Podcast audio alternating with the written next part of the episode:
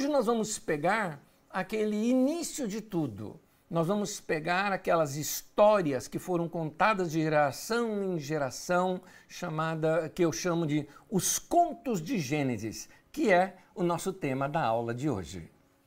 Aula de hoje, então, os contos de Gênesis. É importante nós sabermos quem está escrevendo a maioria dos textos bíblicos do Antigo Testamento. Porque quem está escrevendo, ele está olhando para trás, ele está olhando para a história. Portanto, o motivo dele escrever esse texto é um motivo didático para o tempo presente daquele redator. Algumas vezes nós chamamos isso de retroprofecia. Retroprofecia é quando alguém olha para a história e começa a tirar lições da história para o tempo presente e conta a história como uma profecia para o tempo presente. Eu faço isso diversas vezes com a própria história do Brasil, olhando para a nossa história e contando na retroprofecia, não é? Alguma lição para o nosso tempo presente. Da mesma forma, nós podemos ver nas escrituras sagradas, porque os redatores do texto bíblico pegaram aquelas histórias que eram contadas de geração em geração, aquelas histórias que eram contadas. Uh, por aqueles, uh, naquelas rodas né, de conversa entre o povo que foi passado oralmente né, de geração em geração e que depois tiveram seus primeiros escritos. Quando se chega à mão desses últimos redatores, eles lançam mão de todos esses textos e colocam nas escrituras, mas visando certamente uma orientação para o povo, dizendo: olha onde nós erramos vamos olhar para a história e perceber que não foi assim que Deus criou, uh, não foi para isso que Deus criou o homem. Por exemplo, não foi, não foi para viver numa maluquice de cidade como nós estamos vivendo hoje. O homem foi feito por Deus para viver como se fosse num jardim. Por isso a história do jardim do Éden. E daí por diante as histórias são contadas com este fim de trazer luz para o presente. Portanto, grande parte dos textos registrados eles estão respondendo perguntas que o povo da época está fazendo para sua liderança. Então, aquela liderança, no caso judaica, na época, uh, na época do redator, eles estão, uh, na maioria das vezes, respondendo perguntas do povo que está retornando da Babilônia e que precisa saber, afinal de contas, que povo que nós somos, qual é a nossa história, por que, que nós fazemos o que estamos fazendo, por que, que nós nos por que, que nós nos, uh, nos consideramos o povo escolhido de Deus? Por que, que Deus nos escolheu para ser nação? Essa era a pergunta dos jovens de Israel, que haviam nascido num cativeiro babilônico, num exílio babilônico. Para nós entendermos um pouquinho melhor a questão histórica, vamos dar uma olhada naqueles mapas cronológicos. Eu coloquei três deles hoje na sua apostila, mas eu quero que você acompanhe comigo aqui uh, esses mapas cronológicos agora. Como você vê aí, uh, isso nós já começamos a estudar. Nós estamos estudando, veja bem, os textos que nós vamos ler se referem àquela época de 1850, como você está vendo aí na, na linha preta, a história dos hebreus, a época de Abraão. Mas quando eles foram escritos? Não foi aqui que eles foram escritos. Primeiramente, que a língua hebraica nem existia nesse tempo ainda. Então, as histórias de Abraão, Isaac, Jacó, no caso que nós vamos ver hoje, as histórias de Abraão, de Ló, de Sara, uh, uh, de Ismael, elas se dão nesse tempo, mas passam a ser contadas de geração em geração. Vai seguindo a linha aí. De geração em geração. Vai seguindo a linha. De geração em geração. Quando chega na Confederação das Doze Tribos, aqueles momentos são os momentos em que o povo senta-se em roda, conversa, relembra sua história, estabelece algumas até festividades ali entre eles e assim vai se transportando a sua história de geração em geração. Muito bem. Finalmente, essa nação, é, é, esse povo, essa confederação, vira uma nação com um rei, vira um reinado através de Saul, depois no império de Davi e Salomão. Foi a época mais próspera que nós temos da nação de Israel. Durante o período de Salomão, é, nós já podemos ver isso até do próximo mapa em diante, diante do, durante o período do, do governo de Salomão, nós é, é, vemos, é, nesse período, começa alguns escritos serem feitos. Porque ninguém escreve em tempo de guerra, as pessoas só escrevem em tempos de paz. Portanto, aqui começam alguns primeiros escritos. Para você ter uma ideia, um dos primeiros escritos que nós temos da Bíblia Sagrada, do, da língua hebraica, ele é um pouquinho, na verdade, posterior a esse tempo aqui que nós temos hoje pela arqueologia. Mas é muito provável que esses contos foram registrados nesse tempo e também passado, de geração em geração, sendo reescritos em alguns períodos, como você vai ver aí, nos períodos do rei Ezequias e nos períodos do rei Josias. Como nós vemos lá nesta linha preta, depois esse povo é levado para o cativeiro babilônico, para o exílio. E lá no exílio, eles recontam a sua história e repensam completamente a sua história. Muitos dos seus ícones caíram por terra. Finalmente, a Babilônia é derrotada pela Pérsia. E o Império Persa, sob domínio do Império Persa, eles podem voltar para sua terra e reconstruir Jerusalém. É durante esse período que você está vendo aí, logo no início da, da tela, é que eles começam a reescrever completamente os textos para dar respostas a esse povo do seu tempo. Então, um compilador, ele não escreve os textos, ele se utiliza dos textos já existentes que foram transmitidos inicialmente, como eu disse, de forma oral e depois registrados por alguém.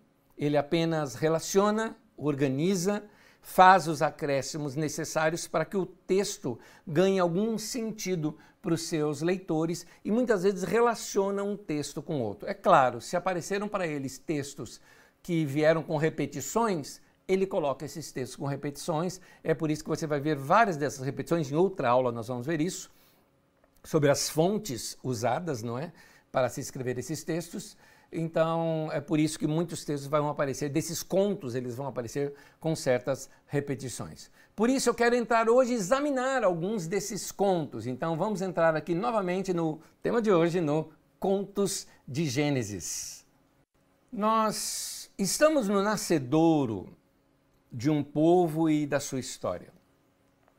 Todos os detalhes desses contos que nós vamos ver aqui, eles são muito importantes para a formação de um povo o povo de Israel, que vai surgir ainda anos mais tarde. Note uma coisa: nós não estamos, essas redações não foram feitas ali, enquanto a coisa está acontecendo.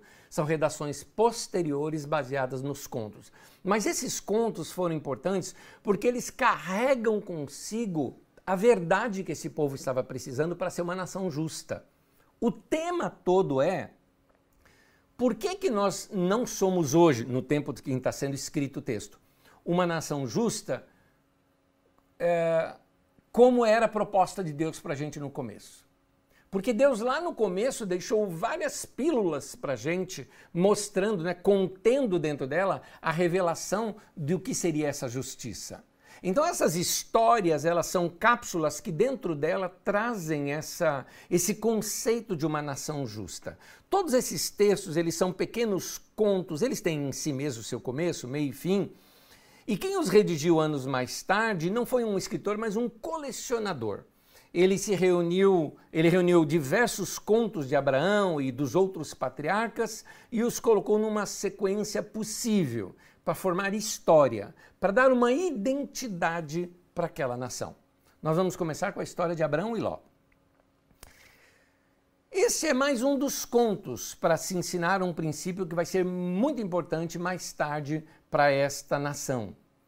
Abraão e Ló, como você sabe, é, a história de Abraão começa que Abraão está na Mesopotâmia, lá em cima na Mesopotâmia, e recebe um chamado de Deus de ir para essa terra de Canaã, e ali Deus faria dele uma grande nação. Abraão vai, leva consigo seus servos, era um homem rico, uh, se forma um povoado em torno de Abraão, esse povoado se tornou um povoado nômade, e esse povoado nômade é, era, começou a crescer tanto, inclusive Ló, também o seu sobrinho que foi com ele, cresceram tanto que acabam se separando. E eu quero ler aqui o texto que mostra essa separação em Gênesis 13.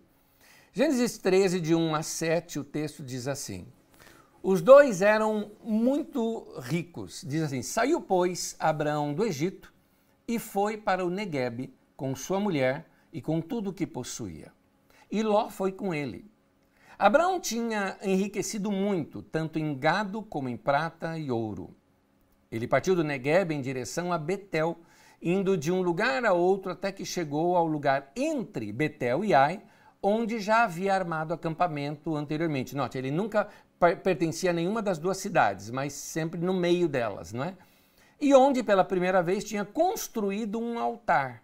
Note, os altares eram sempre fora da cidade. Isso é importante, a gente vai ver depois. Ali Abraão invocou o nome do Senhor. Ló, que acompanhava Abraão, também possuía rebanhos e tendas. E não podiam morar os dois juntos na mesma região, porque possuíam tantos bens que a terra não podia sustentá-los. Por isso, surgiu uma desavença entre os pastores de Abraão, de Abrão e os de Ló.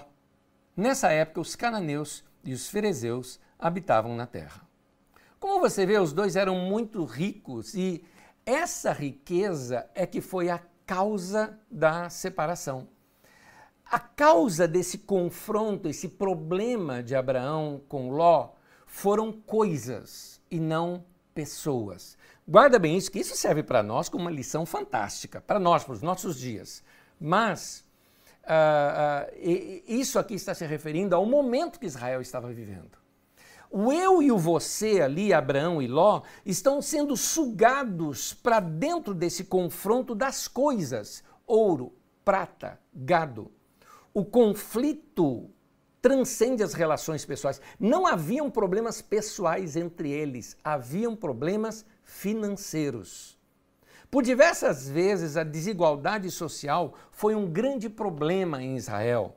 E esse texto se torna então uma denúncia profética sobre a consequência que isso pode vir a gerar numa nação. Como você vê nesse, é, é, nesse texto, esse texto existe aqui nesse, nas Escrituras Sagradas porque Israel, desse tempo, tanto no período de Salomão, quando foi escrito o texto, quanto no período lá do pós-exílio, quando foi redigido, fez a redação final do texto, são dois momentos onde você tem um conflito social muito grande em Israel. Israel está se separando demais, a desavença social é tão grande, pobre cada vez mais pobre, rico cada vez mais rico. E, e, e, e então eles estão olhando para o tempo e para a história para mostrar o seguinte: olha, Abraão e Ló se separaram por causa disso. Por causa disso eles se separaram. E exatamente porque eles se separaram por causa disso, você vai notar que Deus abençoou um e o outro não. Uh, Gênesis 13, versículo 9, uh, aliás, Gênesis 13, 8, o texto diz assim: Então Abraão disse a Ló: Não haja desavença entre mim e você, e entre os seus pastores e os meus. Afinal, somos irmãos. Note essa expressão aqui, somos irmãos.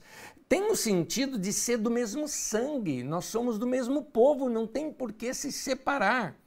Se você ver depois na história de Israel, você vai ver que depois do período de Salomão, foi uma crise tão grande financeira em que Jerusalém e o sul se tornou tão rico que o norte não suportou pagar os impostos do que o, sul estava com aquilo. Então, Uh, o que você vai notar ali é que os profetas se levantam para dizer essa divisão não é boa, o dinheiro está causando separação entre nós. Aquilo que vocês chamam de progresso, na verdade, está nos afastando de ser uma nação justa, que se preocupa mais com pessoas do que com dinheiro, pessoas do que com coisas. É isso que o texto está mostrando. E é interessante que depois de, de, de, de, de Salomão, o reino se divide. Os pobres ficaram para o norte e os ricos para o sul. Foi essa divisão entre Judá no sul e Israel ao norte. Uh, note então que questões financeiras, disputas de coisas e bens estavam gerando também briga entre os pastores. Os pastores do rebanho também eram irmãos e estavam se separando por causa disso. É interessante que essas questões financeiras e essa disputa de coisas e bens nos cegam para as coisas mais importantes, das verdades mais importantes da nossa vida, que são os relacionamentos e a vida de pessoas. Continuando o texto, no versículo 9 em diante, diz assim: Aí está a terra inteira diante de você. disse Abraão para Ló: Vamos separar-nos. Se você for para a esquerda, irei para a direita. Se for para a direita, irei para a esquerda. Então olhou Ló e viu todo o vale do Jordão, todo ele bem irrigado, até Zoar. Era como o jardim do Senhor, como a terra do Egito. Nota que Ló olhou o quê? O lado financeiro. Lá é o melhor que tem. Continuando. Isto se deu antes de o Senhor destruir Sodoma e Gomorra. Ló escolheu todo o vale do Jordão e partiu em direção ao leste. Assim, os dois se separaram. Abraão ficou na terra de Canaã. Mas Ló mudou seu acampamento para um lugar próximo a Sodoma, entre as cidades do vale. Ora, os homens de Sodoma eram extremamente perversos e pecadores contra o Senhor. Disse o Senhor a Abrão, depois que Ló separou-se dele: De onde você está, Abrão? Olhe para o norte, para o sul, para o leste, para o oeste. Toda a terra que você está vendo eu darei a você e a sua descendência para sempre. Tornarei a sua descendência tão numerosa como o pó da terra. Se for possível contar o pó da terra, também se poderá contar a sua descendência. Percorra esta terra de alto a baixo, de um lado ao outro, porque eu a darei a você. Então Abrão mudou seu acampamento e passou a viver próximo aos carvalhos de Manri, em Hebron, onde construiu um altar dedicado ao Senhor. Veja bem, uh, Ló, buscando crescimento, ele se afundou. Ele teve, como dizia meu pai, teve o zóio maior que a barriga. Não é? Ele tentou colocar o chapéu onde o braço não alcança. Abraão já preferiu a paz. Abraão não era de briga. Abraão era mais nobre. Falou: Ló, escolhe você. O que você escolher, eu vou para o outro lado. Ele escolheu a paz e se deu bem. Note uma coisa, ele foi para as montanhas. Isso é importante, a gente vai entender isso mais adiante. Você vai notar como esse texto, esses textos sempre mostram que o bom está fora da cidade, o bom está no campo, o bom está nas montanhas. E esse detalhe é bem importante adiante quando a gente percebe a formação de Israel. Quando o povo sai daquele domínio das cidades e estado, ele foge para as montanhas, onde começam a se organizar como nação. A revolta, vamos dizer assim, ou a rebelião, ou a organização, como você quiser chamar, dessa nação de Israel, antes de se tornar Israel ali em Canaã, ela começa com esses três grupos. O grupo que eh, ficava nas montanhas, o grupo que ficava no deserto e o grupo que é o mais famoso, que veio do Egito. Juntam-se esses grupos e vão formando essa multidão de gente insatisfeita com o sistema econômico da época e vem a se tornar essa nação que é a nação de Israel. Uh, Ló, então, ele foi para Sodoma, onde os homens eram extremamente perversos e pecadores contra o Senhor. É muito importante, nós daqui a pouco nós vamos ver o que era que a Bíblia chama de perverso e pecador. Porque nós temos uma ideia de Sodoma e Gomorra que é uma ideia que veio da Idade Média, não é bem uma ideia bíblica sobre Sodoma e Gomorra, do qual era de fato o pecado de Sodoma e Gomorra. Você vai ver isso comigo na aula de hoje ainda. Abraão permaneceu na terra prometida, na terra de Canaã, e foi para Hebron. Hebron é a palavra comunhão. Ali ele construiu um altar para o Senhor. É interessante que Abraão preferiu comunhão com Deus, ficar na terra onde Deus mandou, ou seja, ficar naquele lugar longe dessas grandes cidades, é? se organizar como o povo que Deus queria que ele fosse e se tornasse, e, e então ali que ele constrói um altar ao Senhor. Você vai notar sempre que os altares são construídos à medida que esse povo vai tendo experiência com Deus fora das cidades. Aqui se tem uma semente de um pensamento que vai ser desenvolvido melhor mais tarde no texto bíblico. Nas montanhas e nos campos se edificam altares para Deus nas cidades, agrupam-se os perversos e os pecadores contra o Senhor. Vamos ver uma outra história? A história das personagens Sara, Agar e do personagem Ismael. Esses trechos, como nós já vimos, são coletâneas de textos antigos, frutos de tradições orais, histórias que o povo conta. Essas histórias foram transcritas, como eu já disse aqui, na época de Salomão, mais ou menos, foi o momento em que elas começaram os primeiros escritos, textos que no seu original nós não temos mais, mas foram costurados e editados já no período pós-exílico. Por quê? Eles davam respostas às perguntas da nação daquela época. As questões que aquele povo tinha, mais ou menos assim, foi para isso que Deus nos fez como nação? Não foi, não é? Porque meu avô me contava uma história e aí vem essas histórias. Essa aqui, por exemplo, eu acho ela muito interessante porque ela é uma história contada junto aos poços. Os poços, eles eram um espaço público privilegiado das mulheres naquele tempo. Uh, você já deve ter notado, até pelas decorações aqui né, da minha casa, que nós somos pessoas assim apaixonadas pela África. Eu gosto muito da cultura africana, do povo africano, e já estive na África diversas vezes, diversas mesmo. E numa delas, que eu me lembro muito bem, eu tenho até foto desse dia, eu fui visitar um dos poços que a Carisma construiu ali. E num daqueles poços ali que a Carisma construiu, haviam lá as mulheres. Nós que chegamos eram os únicos homens naquele lugar. E eu estou falando assim, algo em torno 50, 60 mulheres mais ou menos naquele lugar.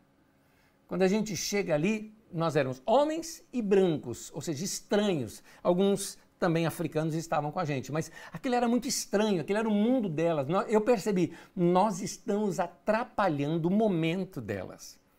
Buscar água era tarefa feminina lá nos tempos bíblicos, como é hoje na África, nesses lugares onde eu fui, por exemplo. Uma tarefa que era interessante, ela não é feita com pressa, porque é um evento. É sair de casa, é estar com as amigas, homem nenhum, senhor nenhum mandando na minha vida, Ali nós vamos bater os nossos papos. É o nosso salão de cabeleireiro, não é? É o lugar onde eu vou bater o papo. É a nossa rodinha de amigos. Ou é aquela saída entre amigas para conversar numa lanchonete. É, coisas que a gente pratica assim no Ocidente hoje. É aquele momento do bate-papo. Então, é, é, isso tudo era um evento e um momento só delas, um momento de liberdade, de um momento de, de identificação de grupo.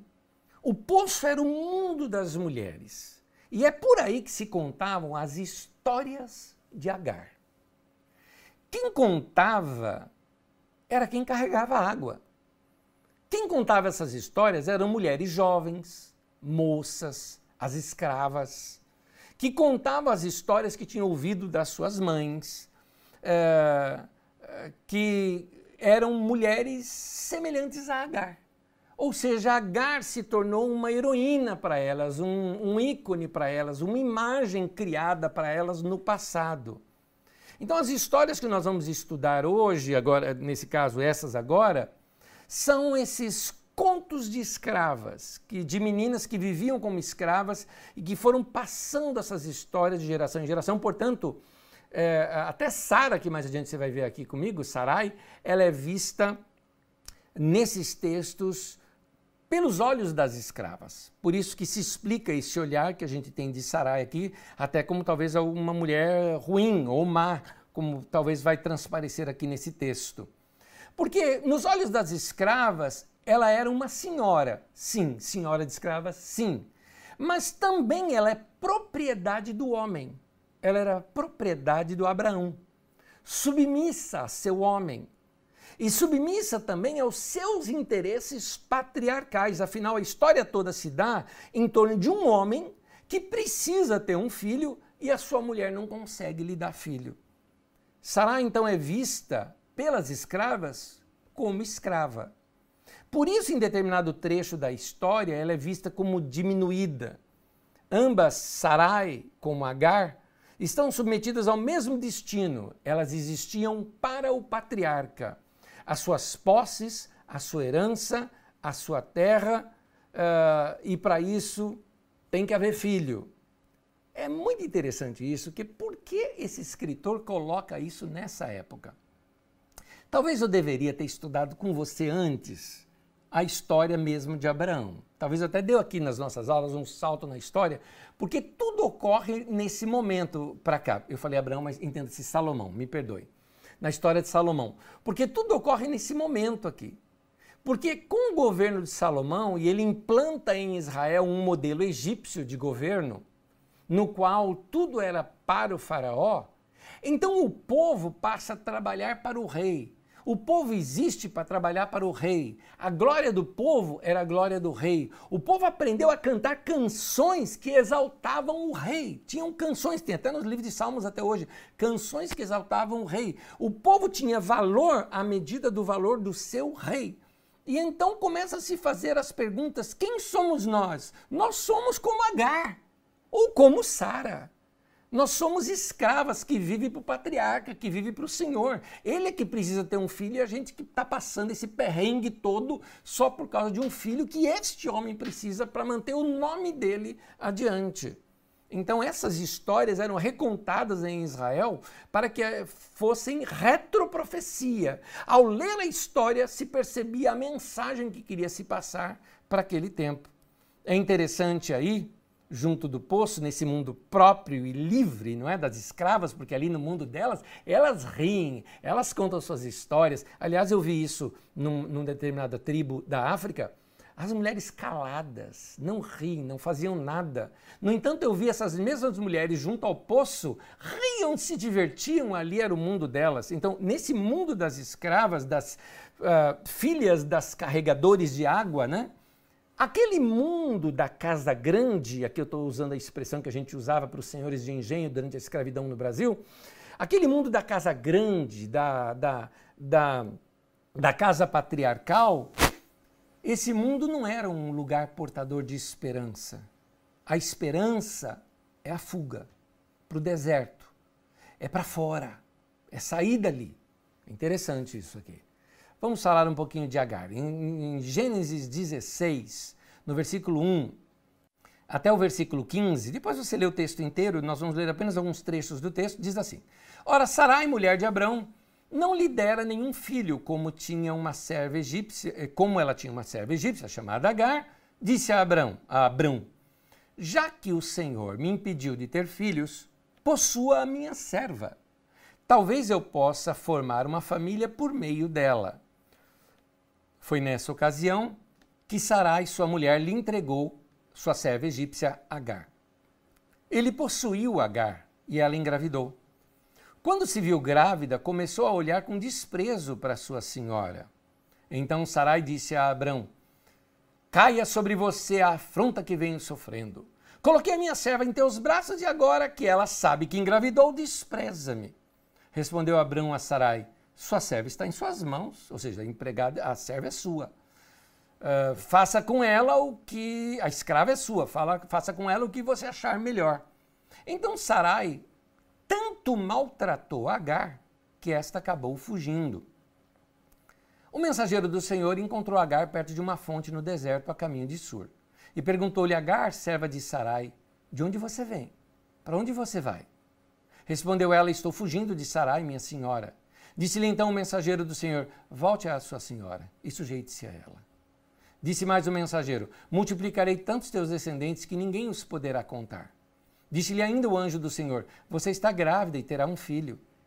E ele lhe dará, uh, e lhe dará o nome de Ismael, porque o Senhor a ouviu. Ismael significa o Senhor ouviu. O Senhor a ouviu em seu sofrimento. Agar teve um filho de Abrão, e este lhe deu o nome de Ismael. O texto mostra aqui que Agar é escrava. Sarai, sabendo que ela era escrava, se ela tivesse um filho, o filho também poderia ser dela. Mas ela não lidou bem com essa situação mais adiante. Agar é escrava e o texto mostra a violência contra os escravos.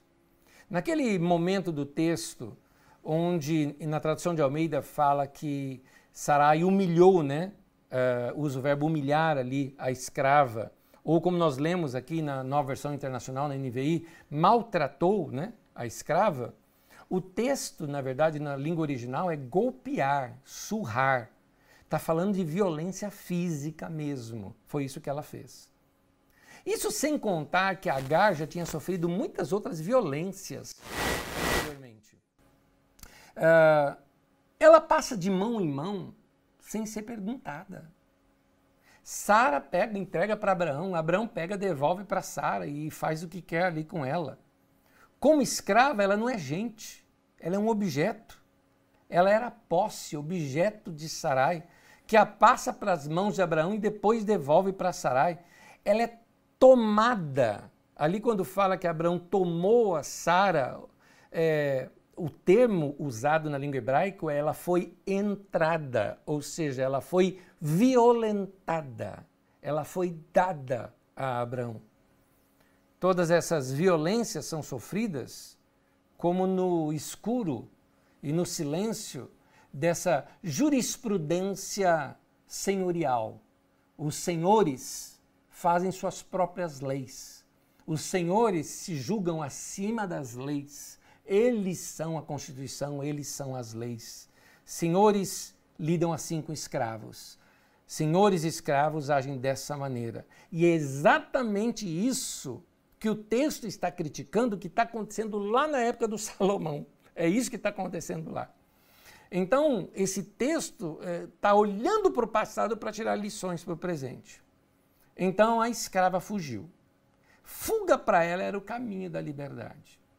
Eu, por diversas vezes, me perguntei por que, que o anjo mandou ela voltar para Abraão. A única razão que eu encontro é que ela ia morrer ali. Porque aonde eles estavam, ao redor era deserto. Ficar ali é morte na certa. E ele queria que o filho nascesse. Para o filho nascer, ela tinha que voltar.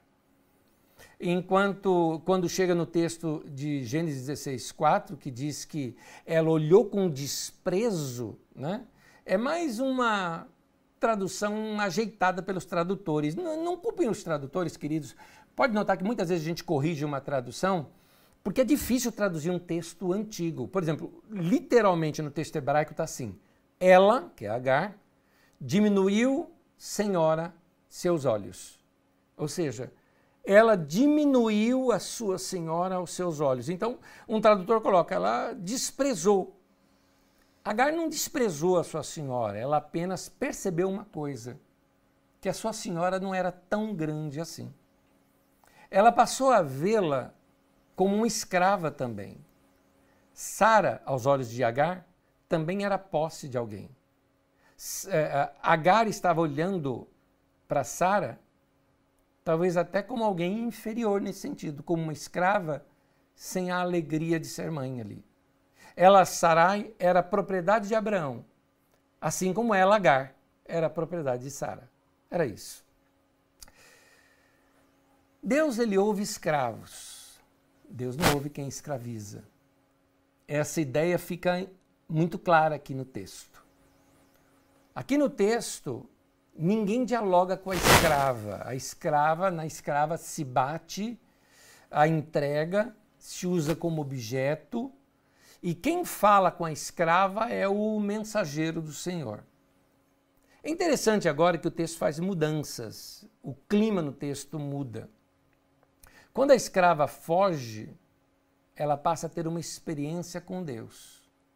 E nessa experiência com Deus, é que surge uma, uma poesia aqui. Eu quero ler um texto, está em Gênesis 21, no versículo 10 em diante, é, diz assim: O Senhor foi bondoso com Sara, como lhe dissera, e fez por ela o que prometera. Sara engravidou e deu um filho a Abraão em sua velhice na época fixada por Deus em sua promessa. Abraão deu o nome de Isaac ao seu filho, ao filho que Sara lhe dera. E no dia em que Isaac foi desmamado, Abraão deu uma grande festa. Sara, porém, viu que o filho que Agar, a egípcia, dera a Abraão, estava rindo de Isaac, ou brincando, essa que é a ideia, tá? Estava brincando com Isaac. E disse Abraão: livre-se daquela escrava e do seu filho, porque ele jamais será herdeiro com meu filho Isaque.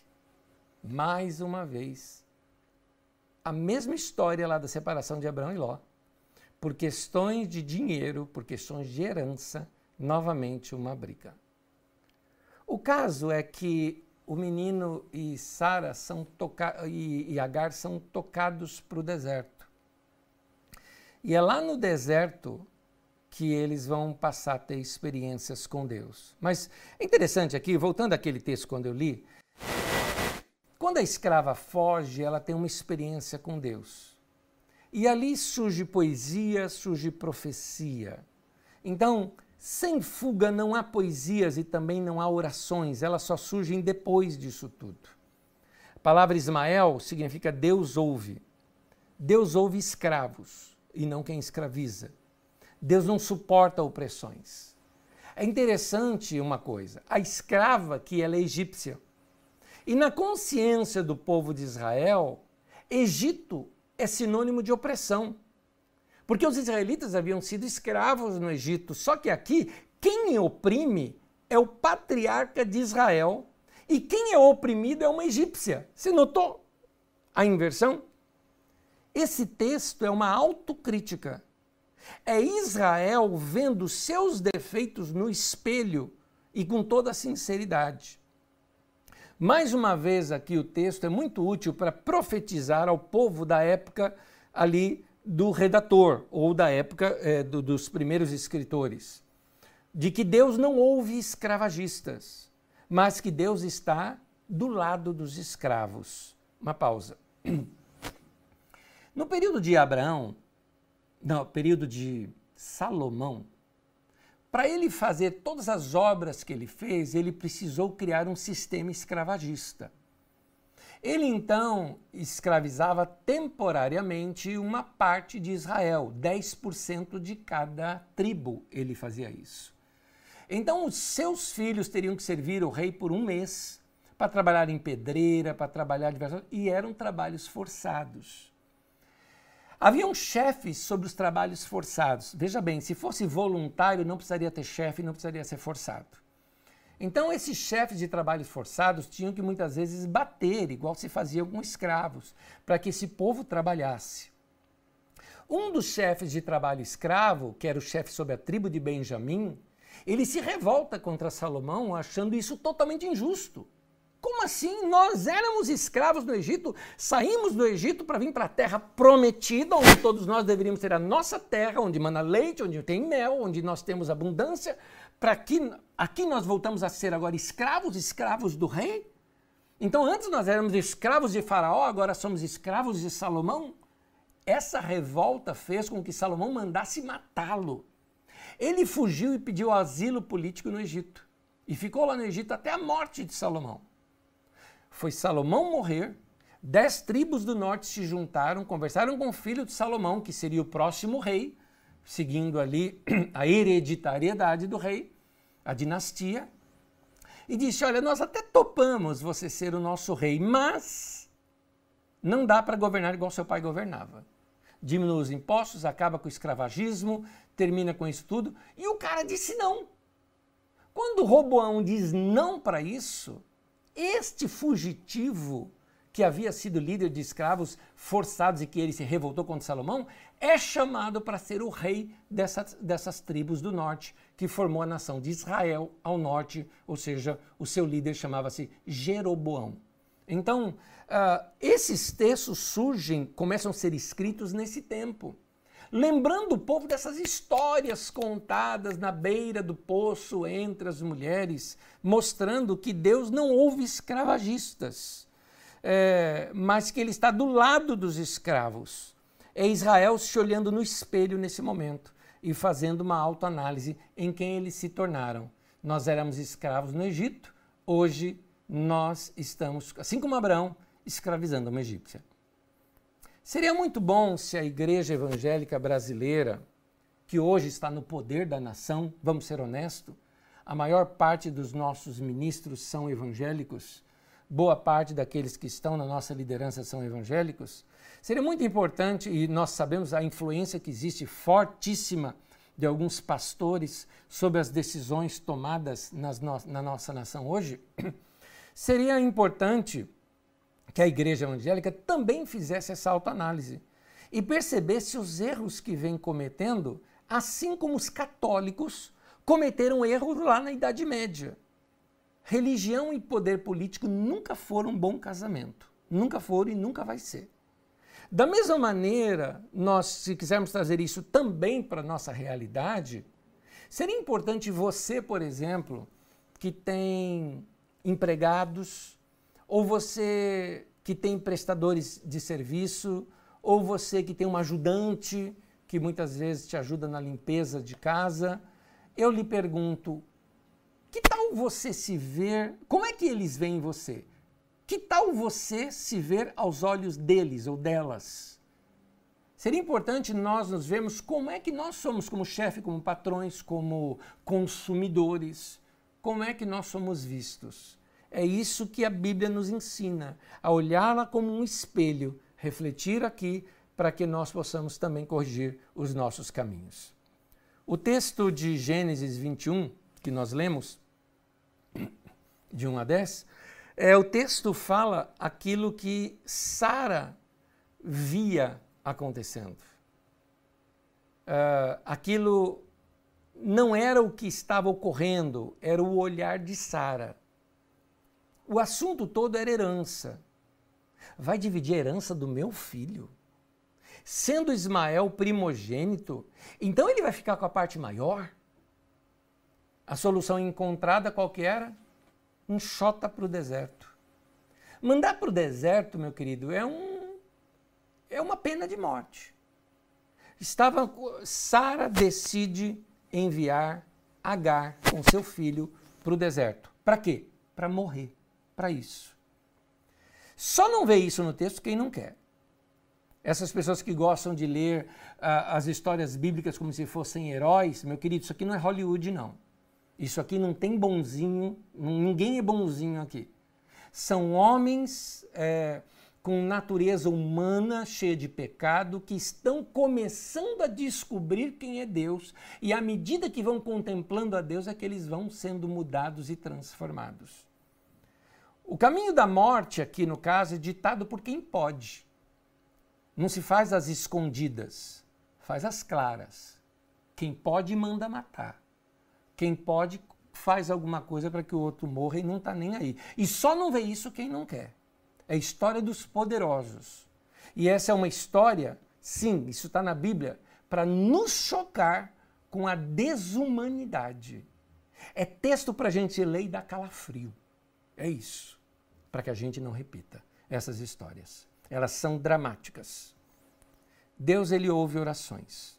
Gênesis 21, de 14 a 21, vamos ler o texto. Na manhã seguinte, Abraão pegou alguns pães e uma vasilha de couro cheia d'água entregou-os a Agar. Tendo-os colocado nos ombros dela, despediu-a com o menino. Ela se pôs a caminho e ficou vagando pelo deserto de Berseba.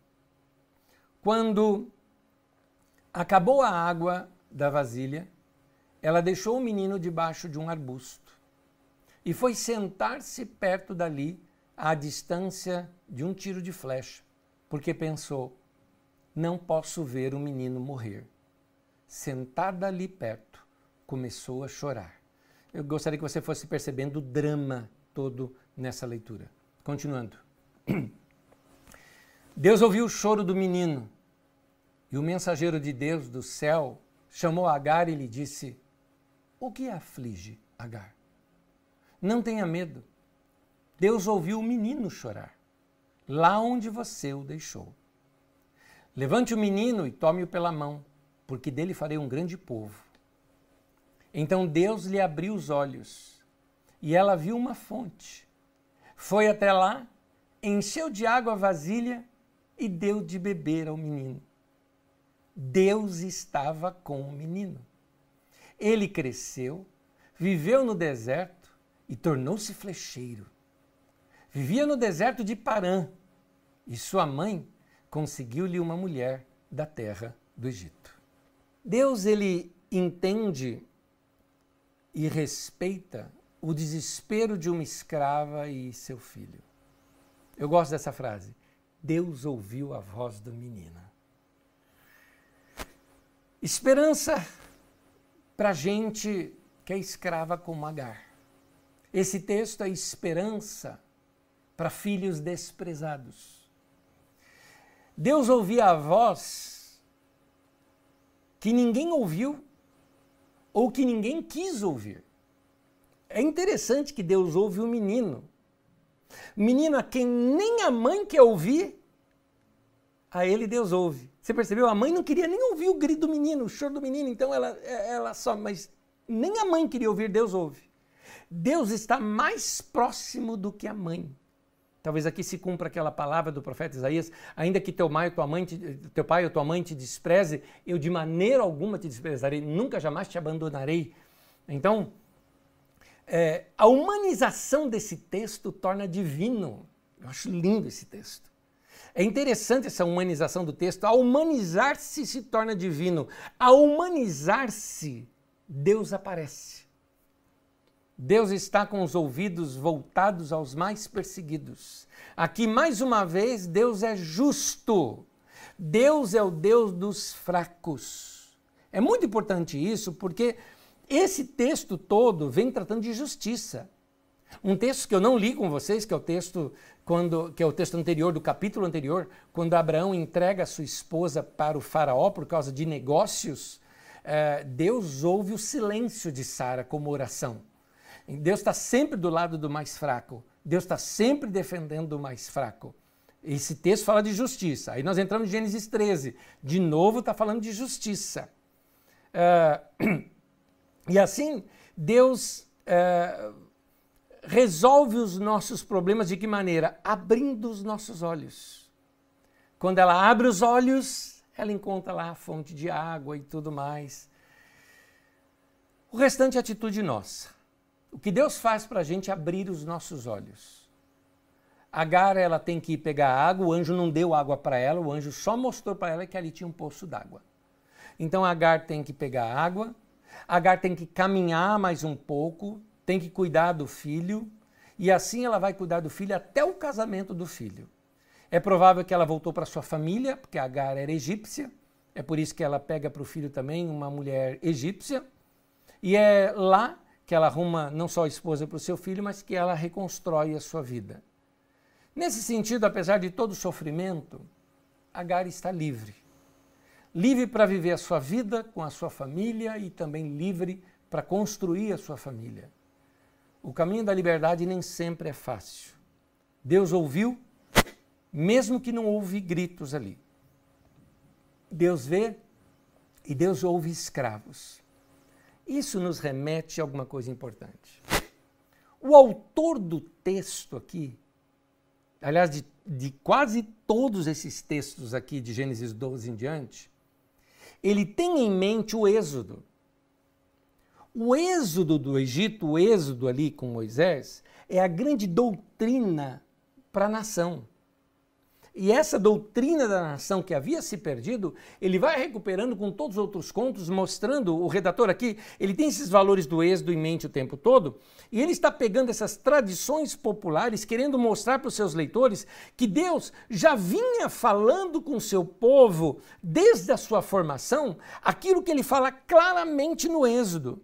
E a nação não poderia perder esse ensino, por isso ele vem tocando novamente nisso. Ele vai falando, gente, nós estamos, é, nós éramos escravos e quando a gente é, é, foi para o deserto, ali houve partilha, ali nós repartimos, ali nós ajudamos uns aos outros. A grande frase é para que não haja pobre no meio de vós. Agora, no nosso tempo, na nossa nação, está uma disparidade entre pobres e ricos e nós estamos passando por problemas sérios na nossa nação. Nós estamos dividindo a nossa nação por causa de dinheiro. Isso não, não, não é certo. Nós estamos escravizando pessoas, visando mais lucro do que vida de pessoas. Isso não é certo. Então, ele tinha o êxodo em mente e foi pegando e resgatando essas, essas tradições populares.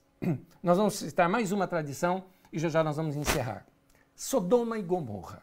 Sodoma e Gomorra nos traz lição sobre justiça e o que, que é essa justiça de Deus. Três homens se aproximam de onde Abraão está. Era Deus e dois anjos com ele, todos em forma humana. Eu acho que já deu para notar que isso aqui é alegórico. Muitos textos. O, o judeu, é, ou o hebreu, né?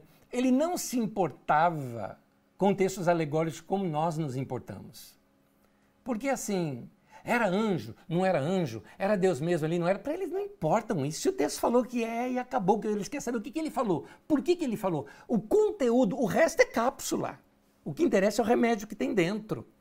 Porque se a gente for, for ficar nessas minúcias, ali fala que Abraão, por exemplo, ah, fez um churrasco para eles comerem, então anjo come churrasco. Como é que é isso? Se anjo atravessa a parede, aí come churrasco, cai no chão a carne. Como é que. Entendeu? É, tem aparelho digestivo, anjo? É um, é um negócio estranho. Deus está passando, Abraão fica no meio. Não, daqui você não passa, daqui você não passa. E começa num, num debate com Deus. Entendi? Então você percebe que o texto é alegórico. O que interessa é a lição que o texto está passando para a gente. Vamos ler o texto? Gênesis 18, de 16 a 33, texto longo, segue comigo. Os homens se levantaram para ir embora e começaram a caminhar na direção de Sodoma. Abraão os acompanhou para se despedir deles. Então o Eterno disse: Seria justo esconder de Abraão o que estou para fazer? Ele vai se tornar uma grande, uma nação grande e forte. Todas as nações do mundo serão abençoadas por meio dele. Eu estou lendo na nova tradução na linguagem de hoje. Eu escolhi para que ele ensine os seus filhos e sua futura família a andar nos caminhos do eterno. Olha aqui, eu escolhi Abraão e a sua futura família, ou seja, a nação que vai se formar, para andar nos caminhos do eterno. A o quê? A serem bons, generosos e justos. Guarda essa palavra que se repete bastante. Para que o eterno possa cumprir o que prometeu a ele. Pois eu o escolhi para que ordene aos seus filhos e aos seus descendentes que se conservem no caminho do Senhor, fazendo o que é justo e direito, para que o Senhor faça vir a Abraão o que lhe prometeu. O Eterno prosseguiu: Os gritos das vítimas em Sodoma e Gomorra são de ensurdecer. O pecado dessas cidades é gigantesco descerei para ver eu mesmo o que eles estão fazendo é tão mal quanto parece. Se o que eles estão fazendo é tão mal quanto parece. Os homens dirigiram-se para Sodoma, mas Abraão ficou no caminho do Eterno, impedindo a passagem. Então Abraão o enfrentou e questionou: Está falando sério? Estás mesmo planejando eliminar pessoas boas junto com as más? E se houver 50 pessoas decentes, aqui a palavra justos novamente aparece, tá? Sadik, na cidade. Vai juntar os bons com os maus e te livrar de todos? Não pouparia a cidade por causa desses 50 inocentes? Não acredito que farias isso, matar os bons com os maus, como se não houvesse diferença entre eles. Será que o juiz de toda a terra não sabe julgar com justiça? Note que de novo fala de juiz, justiça, justo. Esse é o tema. O Eterno respondeu: Se eu encontrar 50 pessoas decentes, sadik, justos, eu em Sodoma, pouparei a cidade inteira por causa deles. Abraão tornou a dizer: eu, um simples mortal, feito de um punhado de pó da terra, atrevo-me a abrir a boca e ainda perguntar ao meu senhor: e se faltarem cinco para completar os 50? Daqui nasce judeu, gente, olha só. O cara sabe argumentar. Né? Destruirás a cidade por causa dos cinco que faltam? Ele respondeu: Não a destruirei se houver ali 45 pessoas decentes. Abraão insistir: se te encontrares apenas 40. Só não está dizendo, é só os judeus. Os árabes também saíram desse grupo, tá? Então, eles sabem argumentar muito bem desde seu pai Abraão. Também não vou destruir a cidade por causa dos 40. Abraão continuou: Senhor, não te irrites comigo. Mas e se te encontrares apenas 30? Se encontrares 30, não destrua a cidade. Abraão não desistiu. Senhor, eu sei que estou abusando da tua paciência, mas se houver apenas 20? Não a destruirei por causa dos 20. Abraão perguntou ainda: Senhor, não, não fique furioso, essa é a última vez que eu pergunto. E se houver apenas dez? Não destruirei a cidade por causa das dez pessoas. O Eterno encerrou a conversa com Abraão e se retirou. Abraão foi para sua casa. Aqui aparecem as palavras justiça diversas vezes no texto. E também a palavra justo, sadakai, sadik, são palavras que aparecem. Justo aqui não tem o sentido de comportamento moral. Não é isso que o texto está se referindo. Mas ao respeito que se tem às necessidades das pessoas. Justo, então, é alguém que atua em prol da comunidade, do conjunto social e das pessoas que estão ali, que sejam moradores ou estrangeiros. Por quê? Porque justiça tem a ver com estar do lado mais fraco. Justiça é a balança está desequilibrada, você vai equilibrar a balança. O justo, então, é esse que está do lado desse que está mais fraco para levantá-lo. Então, o estrangeiro que era desmerecido, a pessoa que era mais pobre ou doente, eh, essas pessoas, a justiça faz com que eles ganhem seus direitos. O justo é o que pratica justiça. Note que aqui não tem nenhum caráter moral em si. Justo é quem cuida do bem-estar social. Justo é quem promove o bem comum, ou seja, quem promove a justiça. Por isso, uma cidade toda pode ser preservada se tiver dez justos no meio dela. Ou seja, se nós tivermos gente que faz o bem, gente que se organiza socialmente para ajudar as pessoas que estão necessitadas, a cidade é salva por causa dessas pessoas. Justo então não é em relação a si ou em relação a Deus, como religiosamente queremos aplicar essa palavra. Aliás, muito usado pelos neocalvinistas hoje, que defendem muito essa questão de justiça numa relação muito intimista entre os seus pecados e Deus. Mas justo se é, porque nesse texto aqui, quando você chega na teologia paulina no Novo Testamento, sim, ela ganha um pouco desses sentidos também. Mas aqui nesses textos antigos, a justiça tem a ver com trabalhar o justo tem a ver com trabalhar em prol da justiça, dos bons relacionamentos sociais que dão vida para todo um grupo. Uh, esse texto, na verdade, ele é um texto para explicar a destruição de Sodoma e Gomorra. Então ele fala disso para que você, ao ler o texto de Sodoma e Gomorra, já compreenda o texto. Uh, naquela cidade não havia dez pessoas que formassem uma unidade, cada um era por si ali. Esses agrupamentos de pessoas, essas entidades sociais, se você destrói esses agrupamentos, você acaba com a sociedade. Sem eles, você tem morte, você tem destruição. Uh, justo não pode ser destruído com injusto. Essa é a moral do texto. A lição que Abraão e os seus uh, é que a lição que quer passar esse texto é que Abraão e todos os seus, todo o seu povo, é que essa é a nação que Deus escolheu e essa nação, ela tem como função manter o mundo em justiça. Lendo esse texto para nós, é isso que Deus espera da igreja. Era o que Deus esperava de Israel naquele tempo. Lembra de Abraão? Abraão, em ti serão abençoadas todas as famílias da roça. Ou seja, eu vou pegar o povo pobre, o povo que é injustiçado, vou fazer uma nação com eles e eles vão ter voz e vez no meio dessa nação.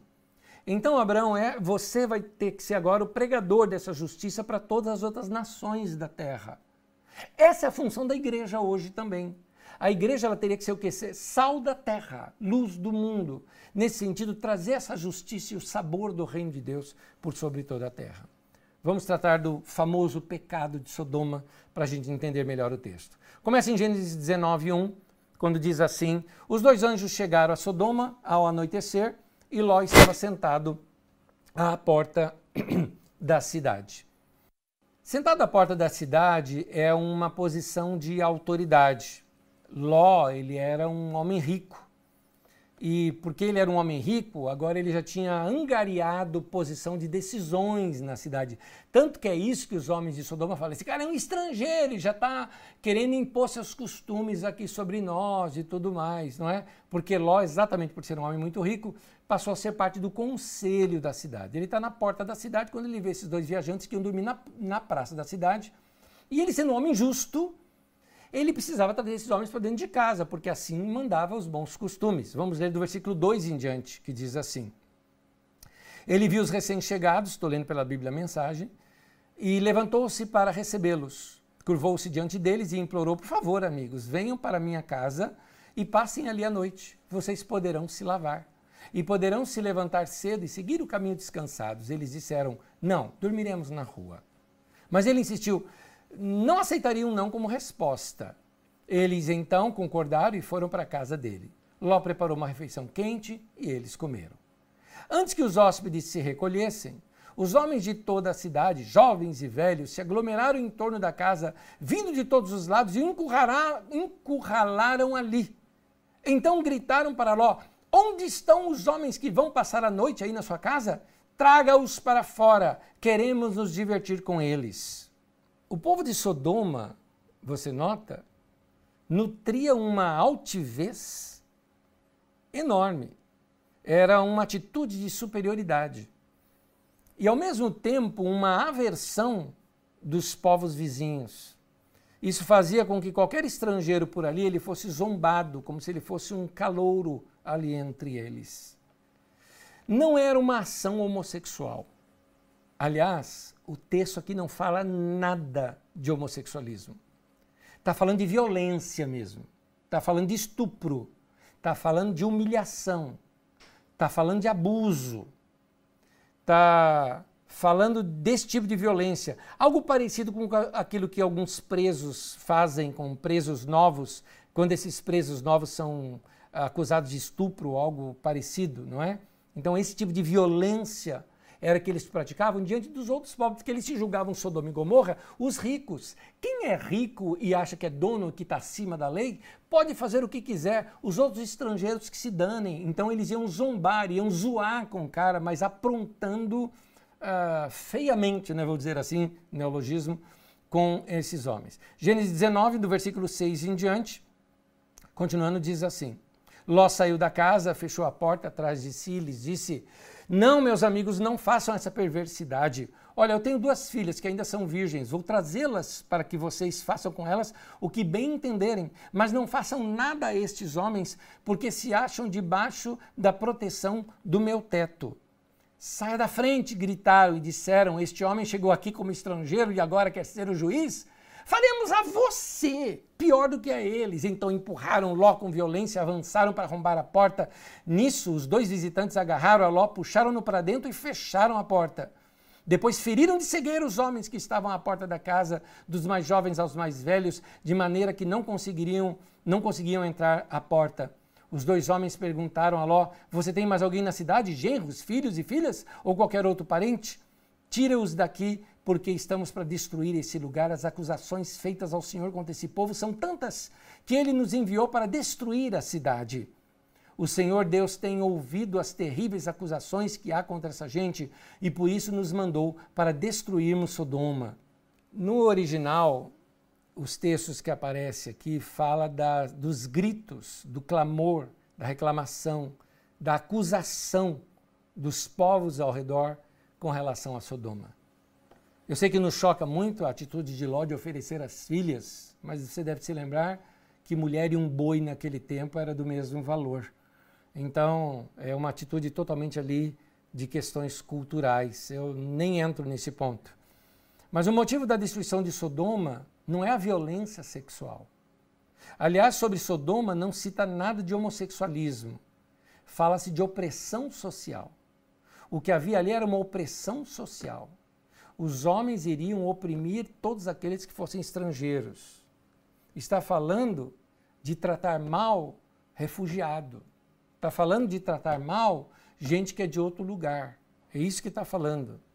É, e diz acerca de Sodoma que dela se ouviu o grito. O original, aliás, está assim: Eis, é grande o seu grito diante de Javé.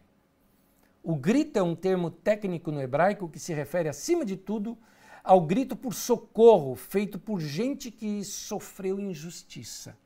É isso. Há um texto em Ezequiel que explica isso melhor. Ezequiel 16, de 48 a 50, o texto diz assim: Ora, este foi o pecado de Sodoma. Você vai notar que o texto não fala de homossexualismo, não fala de perversão sexual, não fala nada disso. Olha do que, que fala o texto.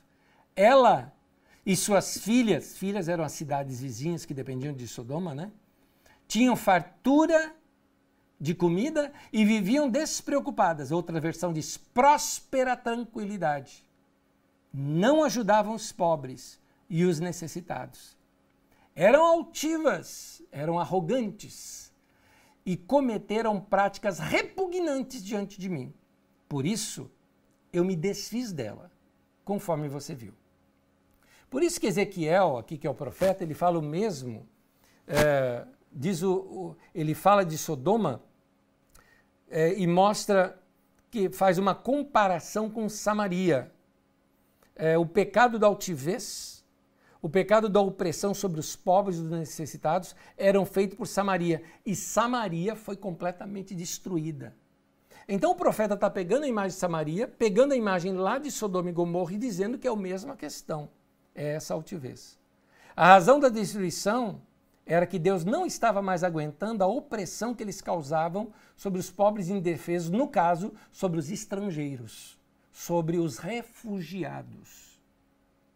Mais uma vez é um texto para que Israel reflita sobre as injustiças sociais que ocorrem dentro da nação que foi escolhida por Deus para ser diferente de todas as outras, mas que estava agindo como todas as outras agiam também. Então, é importante a gente notar um detalhezinho que eu quero colocar aqui no texto. Antes de terminar, já estou terminando. Antes de colocar aqui, queria colocar um detalhezinho aqui no texto. É, é, o que Deus vem mostrando aqui,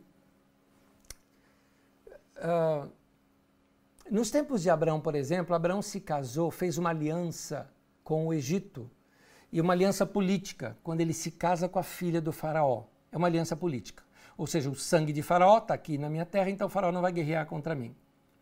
De presente de casamento para essa filha, o Faraó ele invadiu a cidade de Gezer, destruiu a cidade de Gezer, matou os habitantes de Gezer, pegou o território todo e entregou de presente, de casamento, para sua filha, para a esposa do Salomão. Salomão foi quem governou Gezer. De que maneira? Fez de Gezer um serviço escravo. Então, aquelas pessoas que moravam ao redor de Gezer, que passaram a habitar em Gezer, passaram a ser escravas de Salomão naquele tempo. Que eles eram o quê? Eles eram estrangeiros. Eles eram da época dos filisteus. Então, era assim que Israel tratava os estrangeiros, como se fossem escravos deles. Então, o que está dizendo aqui esse texto é que Deus não suporta isso, que por menos do que isso já tinha destruído Sodoma e Gomorra. Prestem atenção. É isso que Deus vinha falando com esse povo. Por isso que o contexto é sobre justiça e injustiça social. Eu tenho mais um texto para ler, que é Gênesis 19, de 14 a 29, e vou terminar. O texto diz assim: Então Ló foi falar com seus genros, os quais iam casar-se com suas filhas, e lhes disse, Saiam imediatamente desse lugar, porque o Senhor está para destruir a cidade. Mas eles pensavam que ele estava brincando. Ao raiar o dia, os anjos insistiam com Ló, dizendo: Depressa, depressa, leve daqui sua mulher e suas duas filhas, ou vocês também serão mortos quando a cidade for castigada. Tendo ele hesitado, os homens agarraram pela mão, como também a sua mulher e as duas filhas, e os tiraram dali à força e os deixaram fora da cidade, porque o Senhor teve misericórdia deles. Assim que os tiraram para fora da cidade, um deles disse a Ló: Fuja por amor à vida, não olhe para trás e não pare em lugar nenhum da planície. Fuja para as montanhas. De novo aparece isso. Ou você será morto. Ló, porém, lhes disse: Não, meu senhor. Seu servo foi favorecido por sua benevolência, pois o Senhor foi bondoso comigo, poupando minha vida. Não posso fugir das, para as montanhas, ou seja, montanha não tem riqueza, montanha era sertão, era lugar pobre. Senão a calamidade cairá sobre mim e morrerei. Aqui perto há uma cidade pequena, está tão próxima que dá para correr até lá. Deixe-me ir até lá, mesmo sendo tão pequena, lá estarei salvo. Está bem, respondeu ele, também lhe atenderei a esse pedido. Não destruirei a cidade a qual você fala. Fuja depressa, porque nada poderei fazer enquanto você não chegar lá. Por isso a cidade foi chamada de Zoar. Quando Ló chegou a Zoar, o sol já estava nascido, já havia nascido sobre a terra. Então o Senhor, o próprio Senhor, fez chover do céu fogo e enxofre sobre Sodoma e Gomorra. Assim ele destruiu aquelas cidades e toda a planície, com todos os habitantes das cidades e a vegetação. Mas a mulher de Ló olhou para trás e se transformou numa coluna de sal. Na manhã seguinte, Abraão se levantou e voltou ao lugar onde tinha estado diante do Senhor e olhou para Sodoma e Gomorra, para toda a planície, e a viu com uma densa fumaça subindo da terra, como fumaça de fornalha. Quando Deus arrasou as cidades da planície, lembrou-se de Abraão, tirou Ló do meio da catástrofe e destruiu as cidades onde Ló vivia. Esses textos, eles usam algo que nós chamamos de topomínia, ou seja, origem dos nomes dos lugares. Então, ao sul de Israel, ali, bem nessas planícies, onde é citada essas planícies que Ló viu, tem um mar chamado Mar Morto, ou Mar Salgado. Ele é denso de sal e cheiro forte de enxofre, porque ele tem ali é cheio de enxofre naquele lugar. Então, as histórias que se contam é que ali havia uma cidade que foi destruída com fogo e enxofre, e o sal por causa da mulher de Ló. Então, os autores do texto ouvem essas histórias e pegam a topomínia, ou seja, a história do lugar. Por que, que tal lugar se chama daquela maneira?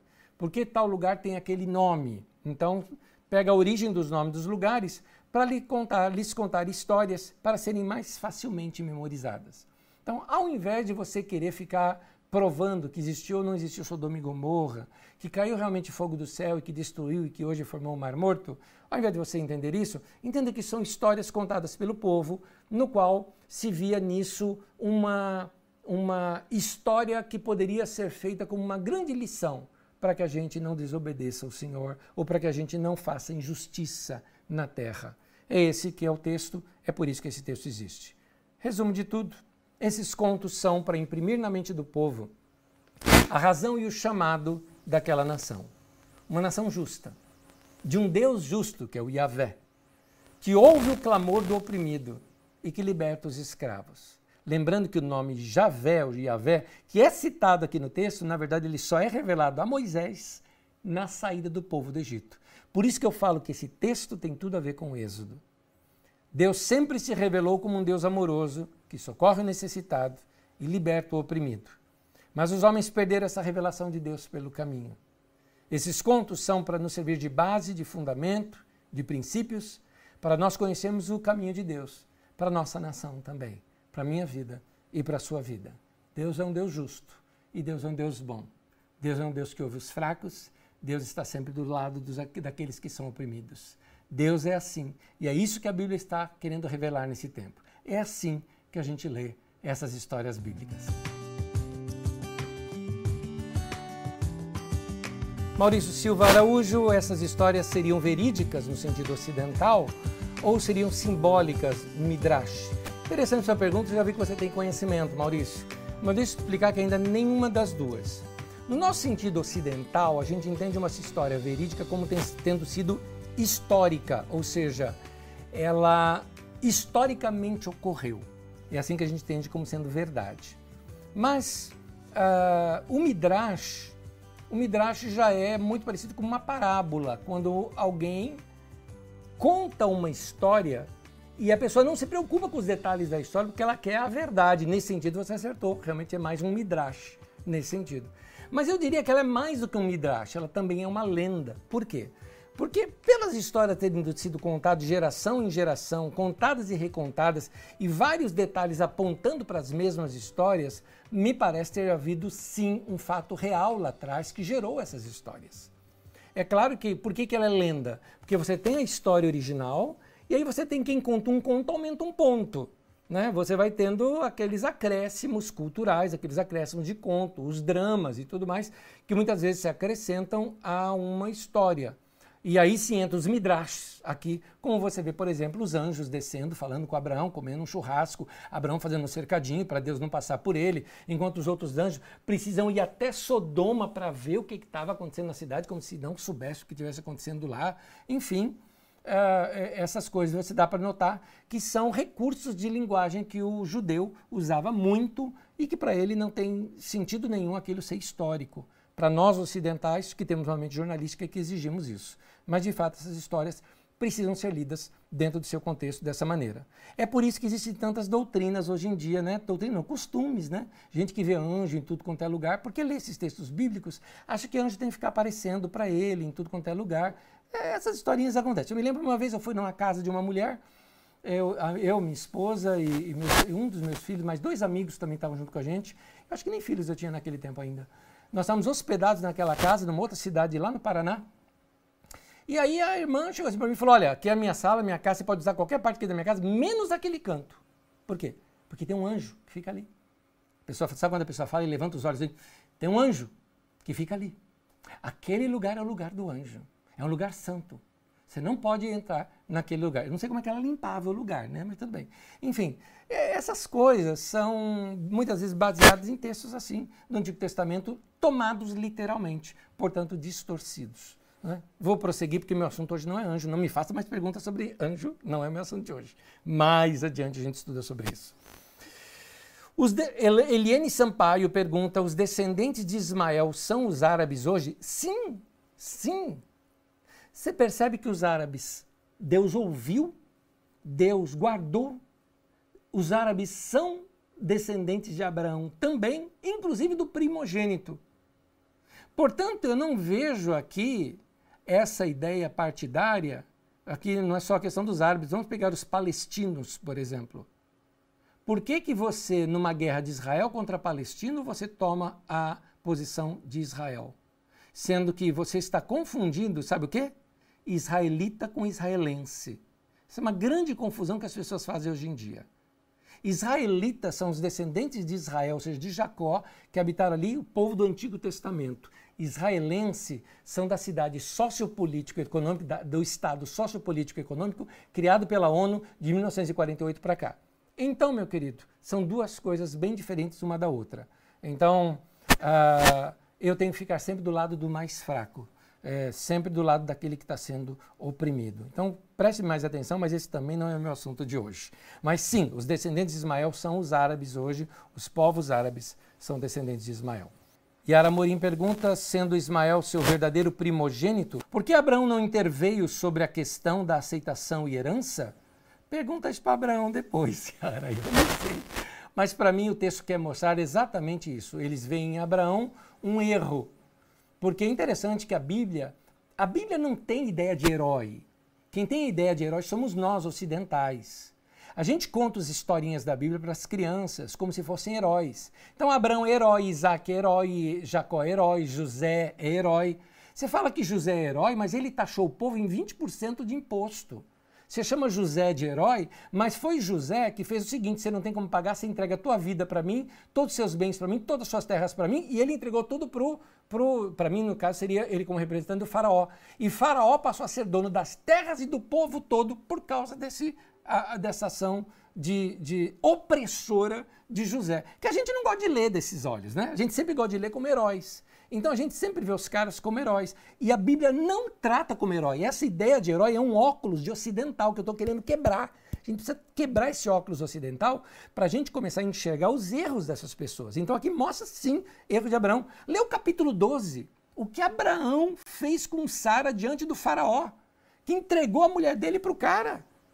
Vê se isso é, é papel de homem, por causa de dinheiro, para enriquecer, sem perguntar nada para a mulher. É erro, é coisa de patriarca, é coisa de, de, de, de, de gente que está com muito poder e muito dinheiro. É isso aí. Então, a gente precisa aprender a ler as escrituras que mostram. Agora, você fala, Anésio, você está falando do pai da fé. Querido, vamos separar uma coisa da outra? Sim, Abraão nosso pai na fé. E que fé que esse cara teve. Mas é interessante que um grande homem de fé pode, às vezes, agir até com um mau caráter, como foi o caso de Abraão. Então, veja bem que essas coisas também eu posso estar fazendo aqui uma leitura atemporal.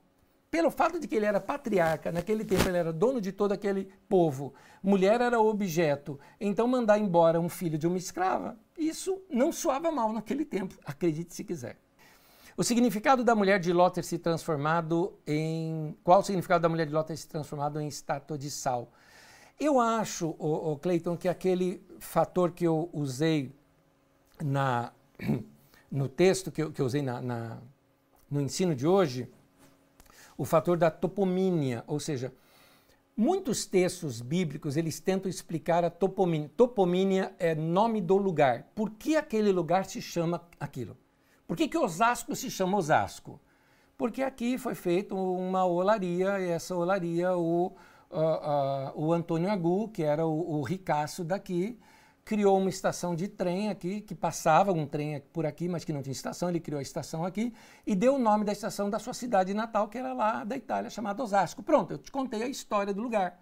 Agora, a gente poderia contar toda uma história em torno disso, onde se tornasse o nome do lugar. Eu morava num bairro chamado Jardim Cachoeira. Por quê? Porque ali tinha uma cachoeira. Por que chamava Cachoeirinha? Porque tinha cachoeirinha. Eu mesmo lembro da cachoeira até hoje. Então, é, esses esses nomes dos locais muitas vezes têm a sua toponímia, sua história. Nenhuma delas aqui é tão interessante como as que eu estou lhes contando, né? É igual Barueri, se eu não me engano, é o nome de uma florzinha vermelha que dava na beira do rio, que esse era o nome dado pelos índios daquela florzinha. É, Carapicuíba, alguma coisa de pau podre, mas eu não tenho certeza se é isso mesmo, eu não sei se isso é lenda urbana, eu nunca estudei de fato, eu só ouvi, ouvi dizer isso, mas era um nome indígena é, dado pelo lugar por causa de grandes chuvas e grandes árvores que caíam no local. Mas é, é isso chama-se toponímia, a história que dá o nome ao lugar. Então, os, note, por exemplo, que ele fala, ele fugiu para uma cidade que lá se chamou Zoar.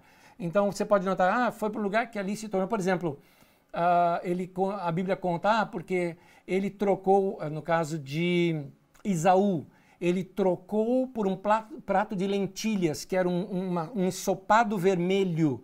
Por isso o nome da sua terra se tornou Edom, que Edom significa vermelho. Enfim, eles são, eles começam a dar os nomes dos locais, eles criam histórias para dar o nome do local, que é para que as pessoas decorem. E decorando a história, a lição vai dentro, entendeu? A história é a cápsula. Então eles têm que criar uma história para que dentro venha a cápsula. Então é muito provável que essa história, essa, essa lenda né, da, da mulher de Ló, tenha a ver com o Mar Morto que é salgado, mar salgado. Lá você, por exemplo, não afunda no mar. Você cai no mar, você não afunda. Dá para você ler um jornal deitado em cima do mar, de tão denso que é de sal, ali o Mar Morto. Por outras razões, claro, mas as histórias antigas contam isso. Uh, Marcos Barbosa, Nésio, por favor, explique sobre o pecado de sodomia. Querido, hoje em dia, sodomia é citado como uma relação sexual entre homens, por exemplo, é citado como sodomia. Mas essa expressão é uma expressão que foi usada a partir de interpretações da Idade Média do pecado de Sodoma, entendeu? Então, as palavras vão ganhando novos significados ao longo do tempo. É isso. Uh, Silvana Marcondes, fico horrorizado em saber que Ló daria suas filhas para os homens. Eu também, mas é uma leitura nossa, do nosso tempo. Uh, Abraão entregou a sua mulher para um, para o rei do Egito. Isaac entregou a sua mulher também. Jacó casou com duas. É, enfim, você vai vendo essas situações em diversas ocasiões bíblicas, que naquele tempo não havia nenhum escândalo nisso tudo. Para nós, realmente se escandaliza. Graças a Deus, os tempos mudaram. Uh, eu, agora, gente, eu estou sendo pego aqui de surpresa, nem, tô, nem sei o que vem aqui na pergunta. Eu estou lendo a pergunta e tentando responder. Dani Messias, qual ou quando foi o melhor tempo vivido pelo povo de Deus em toda a história? E qual, em sua opinião, do tempo em que vivemos hoje como povo de Deus? Querido, eu acho que o melhor tempo do povo de Deus vivido em toda a história são dois. Um, nos pequenos intervalos que você tem, que o livro de juízes não conta, só subentende, que são os períodos de paz em que o povo viveu em perfeita harmonia, e debaixo do governo de Davi, eu vejo também bons momentos. Outros bons momentos já foram mais restritos, mais em Jerusalém, através do rei Ezequias e um período do, sob o rei Josias. Fora esses períodos, você tem poucos outros períodos assim que eu posso dizer que seriam dos melhores, não é? Uh, economicamente é o período de Salomão, mas eu não considero o período de Salomão um período justo. No período de Davi era um período um pouco mais justo, em minha opinião. Em qual a sua opinião do tempo de hoje que vivemos como povo de Deus? Um tempo muito difícil, querido, e muito confuso, como foi toda a história da igreja. Portanto, cabe a nós, as Escrituras, buscarmos os caminhos do Senhor e tentarmos andar com Ele naquilo que eh, nos é iluminado pela Sua palavra. É, Renilda Ribeiro, então Abraão foi perdoado por Deus depois de tudo que fez com a escrava? Nota, Renilda, é, essa é uma leitura minha e sua. A leitura minha e sua é que ele foi injusto com a escrava, que ele foi um carrasco, que ele foi um crápula. E eu penso isso mesmo dele, mas é anacrônico isso. Um homem daquela época acharia totalmente normal o que Abraão fez. Entenda-se, com certeza ele se resolveu com Deus. Tenha certeza disso. Uh, Paulo Salgado, Gênesis seria uma grande parábola? Não, Paulo, não é bem isso não, mas eu te explico. Na intenção de ensinar de uma forma ilustrada, sim. Você percebeu que eu tenho um não e um sim na sua coisa? O livro de Gênesis ele conta lendas e histórias que muitas delas ocorreram, existiram, que foram retrabalhadas, sim. Uh, mas ele é um livro de ensino. Eu queria que entendesse o seguinte: Gênesis é teologia. Gênesis é profecia. Profecia não no sentido de olhar para o futuro, profecia de olhar para a história para iluminar o presente. Retroprofecia, tá? Gênesis é isso.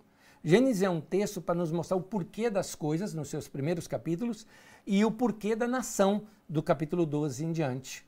Então, o porquê do mundo e do homem, e da história do homem, e o porquê da nação. Enfim, Gênesis quer nos revelar qual é a vontade de Deus para o ser humano, para o homem, para a mulher, para a família, para a pessoa, para uma nação.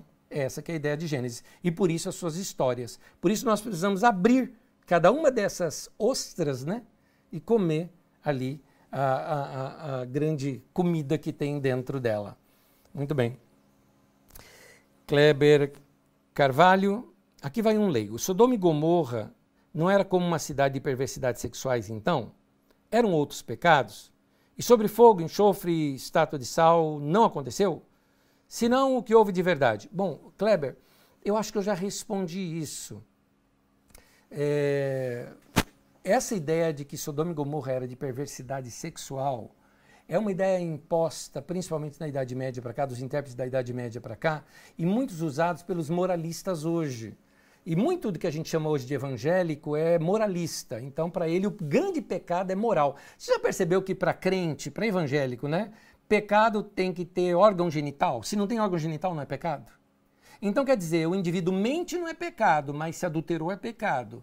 Se o indivíduo é, rouba, não é pecado. Se o indivíduo é, suborna, não é pecado. Se o, se o indivíduo burlou os impostos, não é pecado. Mas se ele é um homossexual, oh, isso é um grande pecado. Entende que hoje em dia as pessoas fazem isso, por isso usam muito Sodoma e Gomorra para dizer, olha que, que Deus, como que Deus castiga. Então essa ideia de fato não existe. Eu não estou interpretando o texto, eu estou dizendo o que o texto diz. O texto de Ezequiel diz lá, este é o pecado de Sodoma. Tem lá na tua apostila, pega lá o texto de Ezequiel e vê.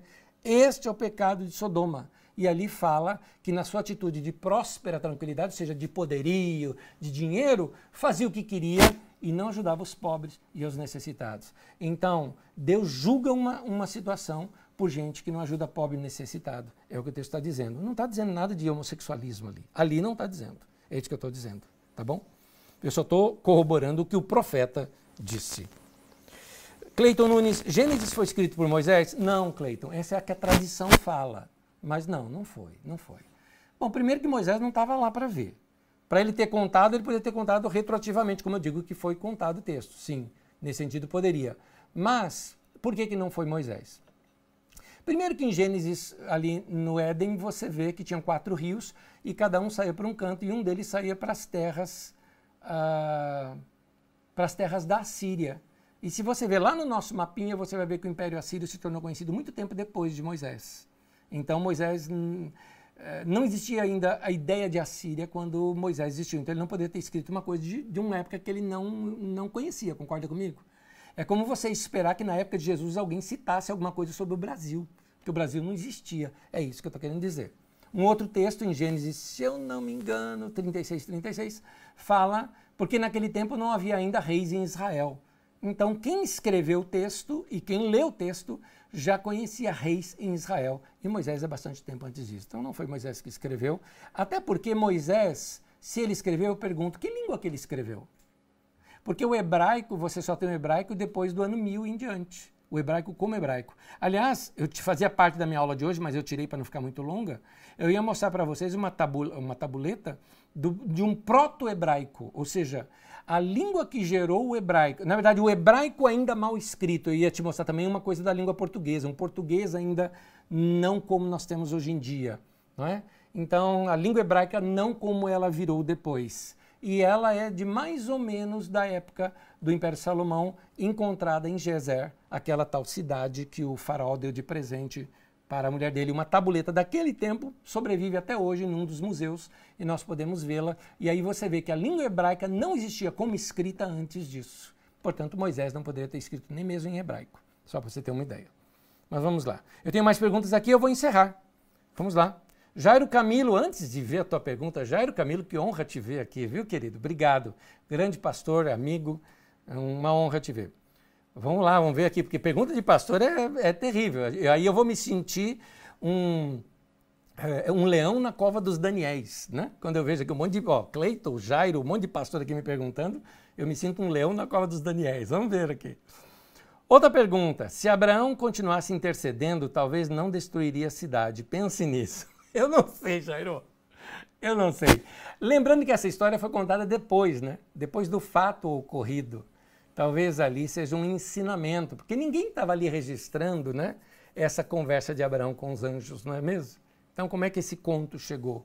Então, essa é uma coisa para a gente pensar. A formação do texto talvez nos permita isso. Cleiton Nunes, é a tradição que conta a continuidade da história de Agar, tipo que ela reconstruiu sua vida no Egito? Não, está no texto bíblico, querido. Se você olhar lá, está no texto bíblico isso. Tá? É porque é, ela era egípcia e ela deu ao filho uma mulher egípcia. E aonde ela foi morar, naquela, naquele deserto de Parã, não é? ali é meio caminho do Egito, é, já é terras egípcias ali. Então, de fato, ela foi para o Egito. Uh, Melancoli, uh, Juroni. Uh, Anésio queria perguntar se sabe algo sobre alguns livros antigos que não foram inclusos na Bíblia que temos hoje, como por exemplo o livro dos reis, que conta mais sobre Salomão e outros reis. Uh, Juroni, deixa eu te falar uma coisa. Eu citei isso numa aula passada. Dá uma olhadinha, eu acho que na primeira aula eu cito isso. Eu cito lá o livro dos justos, os livros das guerras do Senhor e tudo mais. São vários livros que foram perdidos, não é? mas que são citados nos textos das Escrituras Sagradas. Certamente são desses livros que vêm essas tradições cujos redatores finais utilizam aqui, tá bom? Agora, aqueles livros dos reis são os anais dos reis, eram documentos dos reis, por isso que muitos ainda trazem esse, isso como referência. Mas de fato nós não temos esses livros. Alguns livros antigos nós temos, né, que são, mas são considerados apócrifos e escritos muito tempo mais tarde. Mas você vai ver isso mais no Novo Testamento quando, por exemplo, Judas, no Novo Testamento, cita o livro de Enoque. E o livro de Enoque nós temos, mas não é esse caso aqui. Eric Ellen, obrigado pelo ensinamento. Anésio, você poderia falar um pouco sobre Adão e Eva? É também um conto? Obrigado. Eric, eu vou responder isso mais adiante. Eu já citei isso nas aulas passadas. Veja minhas aulas passadas, principalmente o trecho de perguntas e respostas. Eu falo que Gênesis de 1 a 11, eu vou tratar de Gênesis de 1 a 11, que pega desde Adão até a Torre de Babel e vou tratar disso lá na época em que eu estiver na época de Salomão, porque esse período histórico foi escrito, esse período, esse texto foi escrito naquele tempo e nós precisamos ter a mentalidade daquele tempo para poder entender esses textos. Senão nós vamos fazer um anacronismo enorme, vamos achar que ali é ciência e tudo mais e, e, e, e o texto da Bíblia não é ciência. A Bíblia é revelação, é uma coisa que a ciência não tem. A ciência diz como e o que, e a Bíblia diz o porquê das coisas. É isso. Juliana Espósito, é conflitante pensar que Deus foi tão bom com Sara, cumprindo seu desejo dela de ser mãe, e ainda assim ela ter a atitude que teve com Agar e Ismael, mas Deus não deixou de cumprir sua promessa. É conflitante no sentido nosso, mas lembra aquilo que eu falo de sentimento nosso, ocidental, século 21. Nós estamos falando aqui de 1800 antes de Cristo. Então, nós estamos falando de um período onde Sara era uma propriedade de Abraão e, e, a escrava dela era menos do que isso ainda. Então, dentro de uma sociedade não chocam essas histórias, não é? Mas Deus é bom para todos, viu? Deus ama a todos, inclusive os ricos. Deus ama a todos. Deus não ama só os pobres. Deus ama os ricos também. Né? E ele trata com cada um de igual modo. Então Deus amou a Sara, deu a ela, como Deus deu a Agar, e deu para ela um filho, e deu para ela uma grande nação, na qual perdura até hoje. Felipe Santos, opa, Nésio, como pode ser o texto alegórico se Deus no Antigo Testamento apareceu corpóreo várias vezes e os próprios anjos no túmulo do Senhor? Felipe, se você discorda, fica à vontade, querido, de discordar. É um pensamento seu. Agora, se você acha que o anjo que apareceu ali, porque o texto ali diz que Deus apareceu para Abraão e Abraão cercou Deus, não deixando Deus passar. Vai passar eu você vai ficar aqui e tal. Os dois anjos precisaram ir até Sodoma para ver o que estava acontecendo. Sendo anjo, precisava ir lá e ver. Está entendendo? Não dá para perceber que isso é alegórico? Fica com o teu pensamento, estou com o meu. Fica à vontade. Você tem toda a liberdade de discordar de mim. Valdir Rodrigues. Olá, Nésio, perdoa a minha ignorância. Perdoa a minha também, Valdir, eu também sou bastante. É, os anjos realmente existem e podem ser vistos de forma humana? Ou é só uma forma de ilustrar uma manifestação de algo inescapável? Valdir, sobre anjo eu vou ter que falar lá adiante. É onde eu quero te mostrar quando começa a aparecer nos escritos as questões de anjo e por que que aparecem. E as diferentes formas que isso aparece. E para estudar isso, nós vamos estudar mais adiante. Nós vamos estudar, por exemplo, demônios. Você vai ver, por exemplo, você não vai ver demônios. Em todos esses textos antigos aqui, você não vai ver demônios. Mas não existe. Só estou dizendo que você não vai ver. Agora, por que, que você não vê nesse período e vê num outro período? Então, é isso que nós vamos estudar mais adiante. Então, eu precisaria gastar muito tempo aqui contando muitas outras coisas e fundamentando para poder te dar essa resposta. Então, vou te pedir uma coisinha só: paciência, tá bom? Então, eu e você com paciência, a gente vai estudar muita coisa. Eu preciso construir é, para não tornar é, é, ruim aqui o nosso entendimento. Uh, Luiz Fernando Campos, Anésio, o verbo usado no original em Gênesis 19 não diz respeito a conhecer, um verbo comumente utilizado para relações sexuais? Sim, querido. Sim, sim, sim, sim. Ele, eh, veja bem, tanto que as, as versões de Almeida, por exemplo, diz assim que Abraão conheceu, né?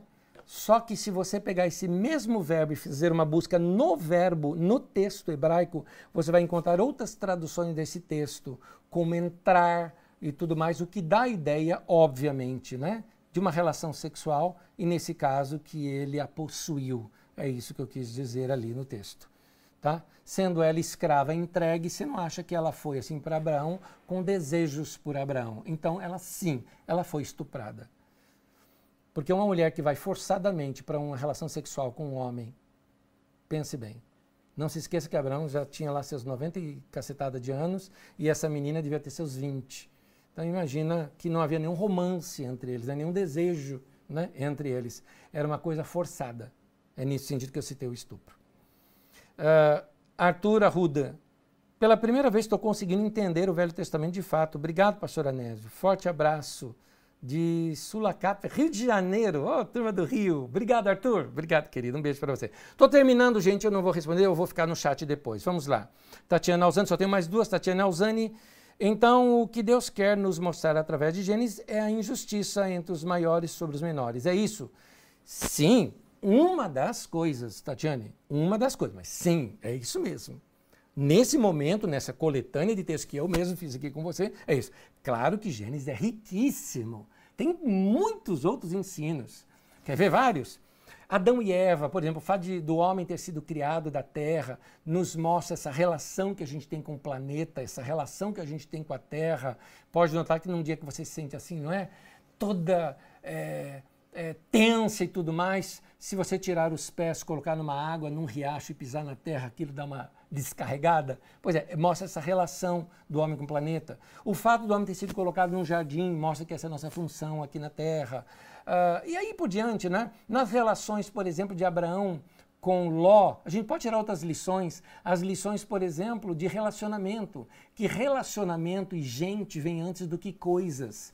Abraão e Ló, embora eram irmãos, amigos, no caso ali, tio e sobrinho, é, se separaram por causa de dinheiro, por causa de, de, de, posses, de bens materiais. Ló acabou ficando longe, ele poderia ter voltado para as montanhas junto com Abraão, mas agora preferiu morar em Zoar, de novo insistindo. Então o, o texto está ensinando outras coisas também. Eu que me detive naqueles momentos do texto em que ele repete muitas questões de justiça. Sim, então, esses trechos que eu coletei a ênfase à justiça, sim, mas tem mais lições sobre isso. A última pergunta de hoje, Luiz Gregório, Ulisses Gregório, pastor Anésio, em Gênesis não temos uma visão de que Deus condenava a relação entre parentes. Por isso, exemplos das filhas de Ló, embora tenham embebedado ele. Seria isso mesmo? As filhas de Ló, eu tinha até na minha mensagem de hoje aqui para falar com vocês, mas eu cortei para não ficar muito longo, porque eu achei que a aula hoje ficou muito longa. Mas as filhas de Ló, elas são também. Ali também está falando de injustiça, porque elas não tiveram direito de nada.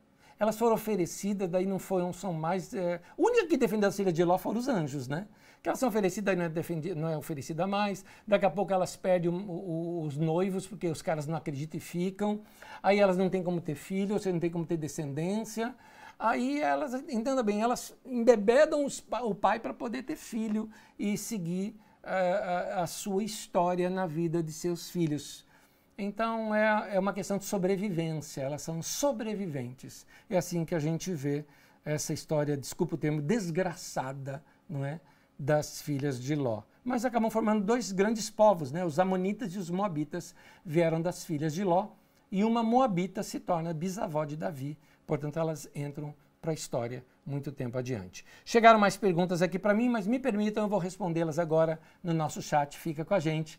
Que Deus abençoe a cada um de vocês. Que a graça e a paz do Senhor seja sobre todos. Eu queria orar com vocês. Senhor, no nome de Jesus eu te peço por cada um dos meus irmãos, para que essa sua palavra seja gravada em seus corações e desperte neles um desejo maior de te conhecer e conhecer as Escrituras que a tua palavra continue falando conosco nesses dias. Que o teu povo pegue aquela vontade grande e forte de ler a tua palavra, pesquisar a tua palavra e degustar esses grandes ensinamentos. Ah, porque a tua palavra, como diz no Salmo 119, ela é doce ao nosso paladar. Muito obrigado, Senhor. Que Deus, eu te peço, Deus, que o Senhor ah, trate conosco com esses ensinos que nós possamos ler esses textos como reflexo, como um espelho para nós, de como tratamos as pessoas, se estamos sendo justos, se estamos sendo uh, pessoas que praticam a tua justiça. Em nome de Jesus. Amém. Amém.